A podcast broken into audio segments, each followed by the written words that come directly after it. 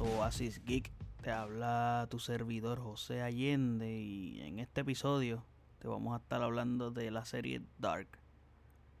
Este va a ser un review para todas esas personas que pues no la han visto todavía y quieren verla o les interesa pues para que tengan una idea de cómo van los tiros con esta serie. So, es sin spoilers. Esto es una serie alemana de suspenso y ciencia ficción eh, algunos dicen que es thriller, pero realmente para mí no me pareció nada de thriller. So, para mí es más suspenso porque te mantiene como que en tensión, pero real, no da miedo. Pero tiene cosas sobrenaturales. Y eso es parte de, de lo que trae el suspenso, pero no trae monstruos.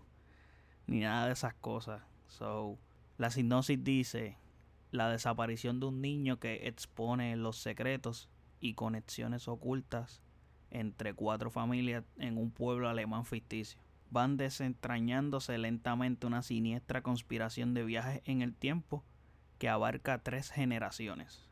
Esta serie es un misterio de mente y es una especie de rompecabezas que presenta una estructura narrativa sumamente compleja y, en realidad es bien compleja.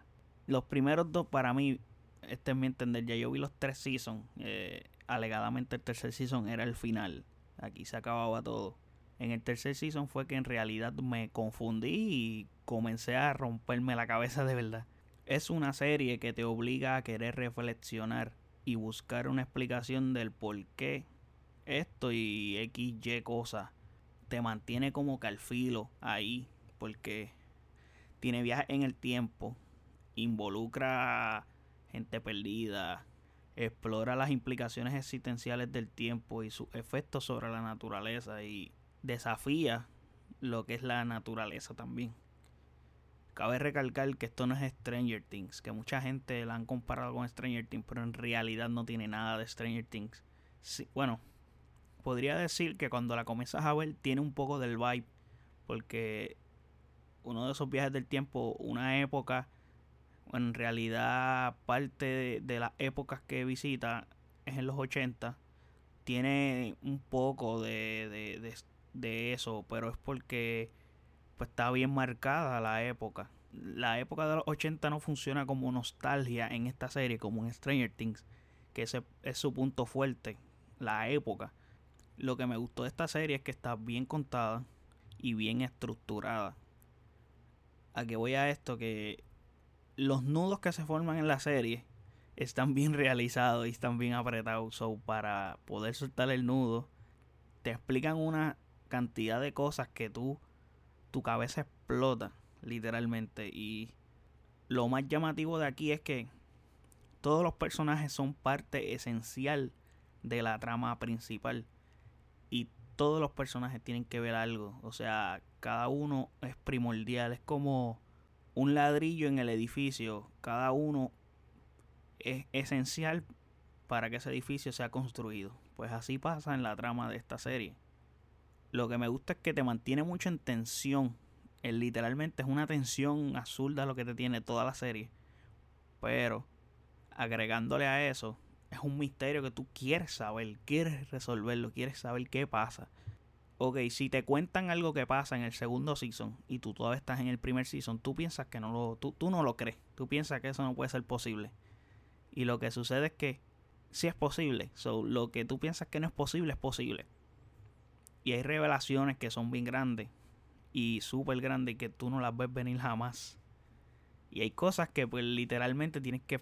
Hay gente que, según lo que he comentado con varias personas que la ha visto, hay gente que sí han sacado qué era lo que se tenía que hacer o cuál era el misterio, cuál era la solución. Y en mi caso yo tuve que esperar hasta que literalmente me lo dijeran. Mira, aquí está la solución de esto, aquí está cómo podemos llegar al, al, final, al resultado correcto. Aquí, vuelvo y les digo, es una serie que me gusta mucho por la forma en que está contada.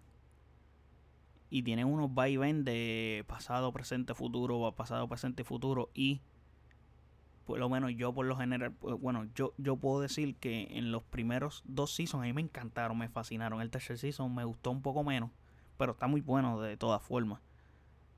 Eso sí, en el tercer season lo que yo le resto es que ya es un momento que ya tienes que, como son muchos personajes y estás contando muchas historias que obviamente van entrelazadas todas, pero hay arcos que tienes que ir ya cerrando, ya lo que ya, o sea, si me estás diciendo que el tercer season es el final, so tienes que ir cerrando el arco para que se resuelva el, el misterio de la trama principal. Y eso es un issue que tengo porque apenas todavía el, tercer season tiene ocho episodios. Y creo que por el quinto sexto todavía me estás contando cuatro, cinco, seis subtramas distintas. Y es como que mera llave cerrando el arco. Tienes que ir ya al grano, ya tienes que ir cerrando. Y esos son puntos que pienso que para mí pues, le restaría este season. Aparte que fue el season que me confundió por completo. Porque los primeros dos seasons yo estaba mucho más claro.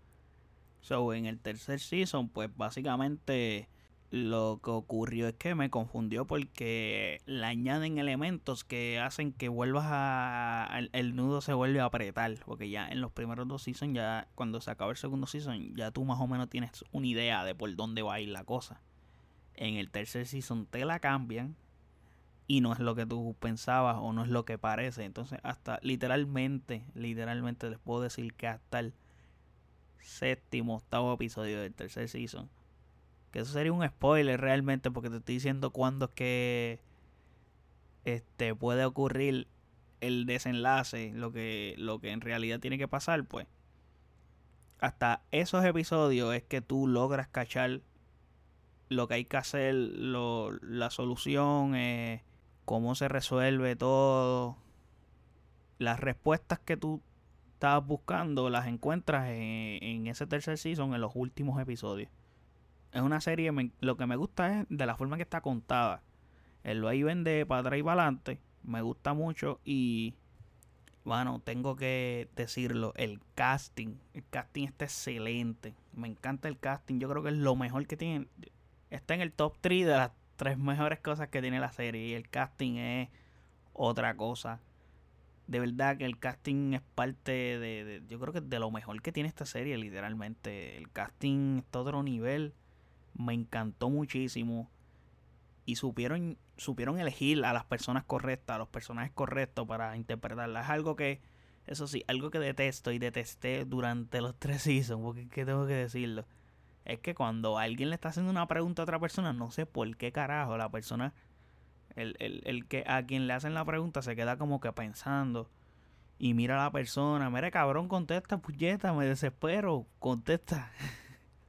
Pero es un hincho ya mío.